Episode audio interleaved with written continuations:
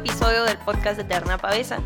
Por el título de hoy te puedes dar una idea más o menos de por dónde va la cosa. No sabes cómo me perturba la frase amiga date cuenta. Siento que viene de un lugar de superioridad implícito en el que haces menos a la persona que está pasando por eso. Cuando realmente muchos, o sea, si no es que la mayoría de la gente ha pasado por algo así. Y lo peor es que los que más juzgan son a los que menos les pides su, su opinión. Contexto, va. La cantidad de hilos en Twitter que yo he visto, que me he topado con morras exponiendo sus casos o sus relaciones o si le pusieron el cuerno, etcétera, etcétera no saben la cantidad de gente que le contesta, ay, pues ¿para qué sigues ahí? Ay, pues ¿por qué no lo mandaste a la fregada desde la primera? Ay, ¿por qué le aguantaste tantas infidelidades? O sea, ¿cuánta empatía falta? ¿Cómo te atreves tú a juzgar algo que no estás viviendo y ni siquiera te sabes la historia completa, ¿no? No es fácil, no es fácil pasar por algo así y la verdad es que el caos se vuelve adictivo cuando estás acostumbrado a esto, incluso la paz se vuelve mm, un poquito aburrida, pero le agarras el gustito. Y ya que le agarras el gustito, no hay vuelta atrás. Te voy a decir algo. Cuando no quieres, pero debes hacerlo, es de valientes. Soltar es de valientes. Cuando yo lo hice, sabía que era como el gran deal, pero me lo reconocieron y, como que me cambió totalmente la perspectiva. Me acuerdo perfecto que un amigo cuando yo le estaba contando que bueno, que, que, me pude alejar, que pude terminar esa relación y así, me acuerdo perfecto que me dijo, qué valiente. Y yo así como, ¿cómo que valiente, no? O sea, como que me hundió, no, no era lo que esperaba. Y me dijo, sí, o sea, porque a lo mejor muchas personas en tu situación no se hubieran ido. Y yo así como de, oh, bueno, ok, genial, ¿no? Tipo, a lo mejor yo lo sabía.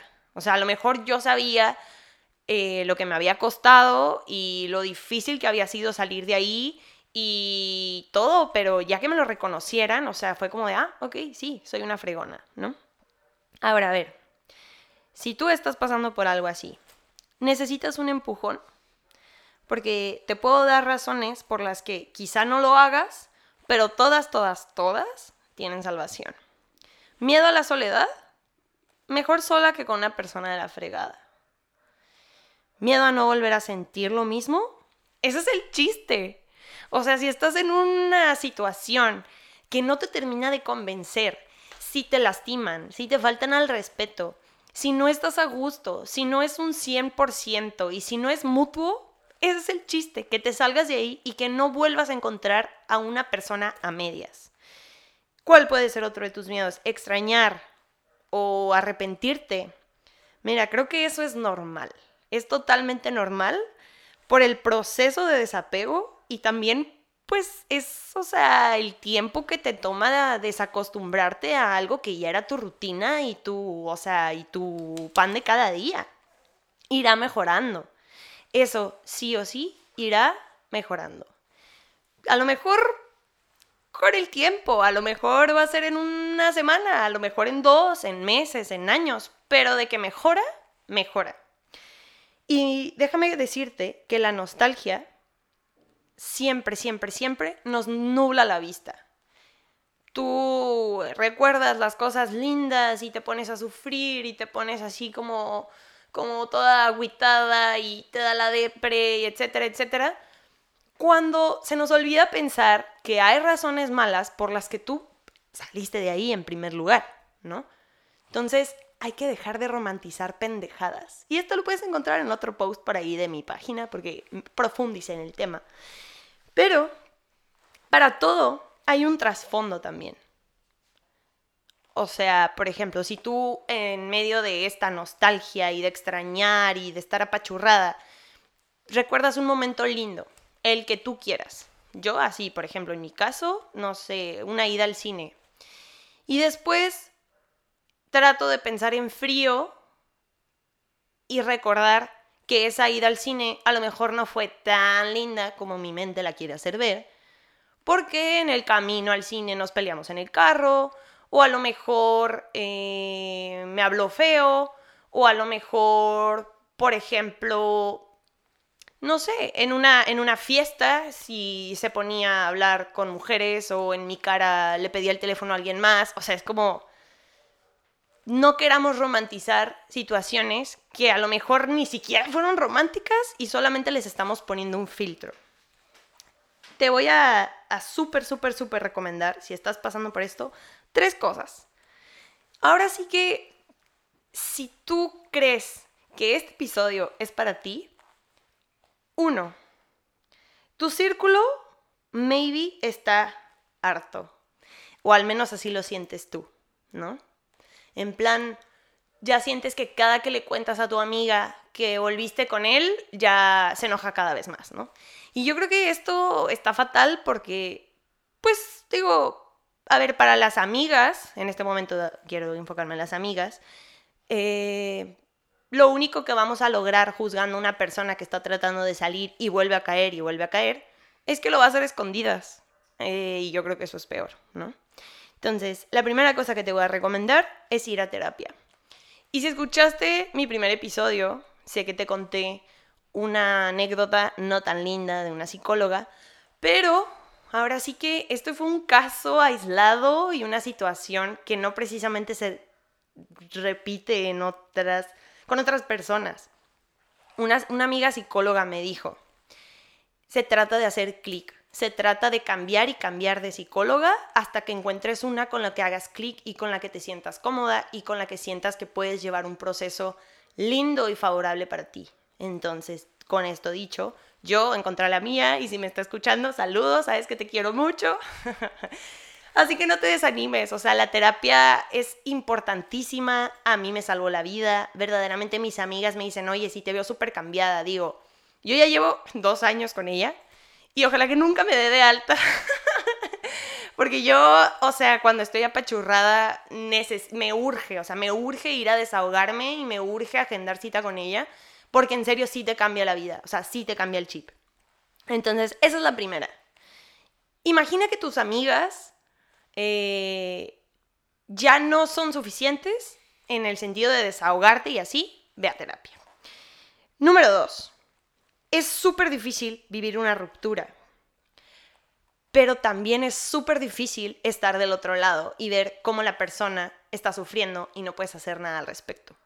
Yo me acuerdo de una, dos, tres amigas que han tenido rupturas dolorosas y verlas sufrir me duele muchísimo porque sé que no puedo hacer nada, porque me siento hasta como impotente y cuando me dice volví, o sea, me siento peor, pero ¿qué puedo yo juzgar si no es mi proceso, no es mi relación, no es mi historia? Puedo ayudar, puedo apapachar, puedo acompañar, pero no juzgar. Todo ese hate, aparte estaba para la persona que lo está pasando, todo ese hate es por algo. Y tú lo sabes. Ese hate a la persona, a tu expareja, es por algo. O sea, si no les cae bien, si ya hasta te da cosita mencionarlo, por algo es, hermano, sal de ahí. Más a detalle te hablaré de esto en otro episodio, pero vamos con la, con la lista, ¿no? Enfoquémonos. Eh, número dos, ¿qué puedes hacer, no? O sea, para recordar lo que era la lista. Tú puedes enlistar pros y contras de estar en esa relación. Pero para esto tienes que ser súper honesto. Súper, súper, súper honesto. Si llevas tres pros y siete contras, y el pro número uno es que tiene los ojos lindos, no vale. no vale. Porque ¿saben qué? Que todo eso no no equilibra el corazón y por algo tú estás haciendo una lista de pros y contras y si llegas hasta ese punto la respuesta ya es un poquito clara. Número 3. Busca podcast y libros y cuentas en Instagram o en TikTok con contenido que sientas que te sirve en esta etapa. Yo a mí, en lo personal, eh, justo cuando tuve la ruptura más fea de mi vida, encontré el podcast que se llama Con Amor Carajo. Y a mí me cambió, me cambió totalmente la depresión. O sea, yo, yo sí era de, de, apachurrarme y de cerrarme y lo descubrí sin querer. Ni siquiera sabía que existían los podcasts para empezar. Lo descubrí sin querer y wow, o sea, me sentía acompañada, me sentía comprendida y definitivamente lo recomiendo muchísimo. Ahí sí, si por ahí lo quieres buscar, eh, obviamente que lees la lista de los capítulos y el que más te haga clic, ese tienes que leer. Eh, ahora, la tercera. Los libros. Busca una guía. Busca contenido que ahorita en este momento te haga entender lo que estás sintiendo y en caso de que te animes a soltarlo, contenido que te sirva para llevar ese proceso. No estás sola, no estás sola. Espero que no te juzguen y tú tienes que entender que tus sentimientos son súper, súper, súper valiosos y que no cualquiera puede llegar a juzgarlos sin conocer el contexto. El mundo no se derrumba, quiero que sepas, si tomas una decisión. De hecho, se estabiliza. Y bueno, esto es todo por hoy. Quiero darte las gracias por escucharme. Eh, si estás pasando por algo así, te mando un abrazo enorme. Y cualquier cosa me puedes buscar en redes, te puedes saber cuando tú quieras, yo no tengo ningún problema, aquí voy a estar para escucharte. Búscame en Instagram, Eterna Pavesa. Y nada, mil gracias por estar aquí. Nos vemos en el siguiente episodio. Bye.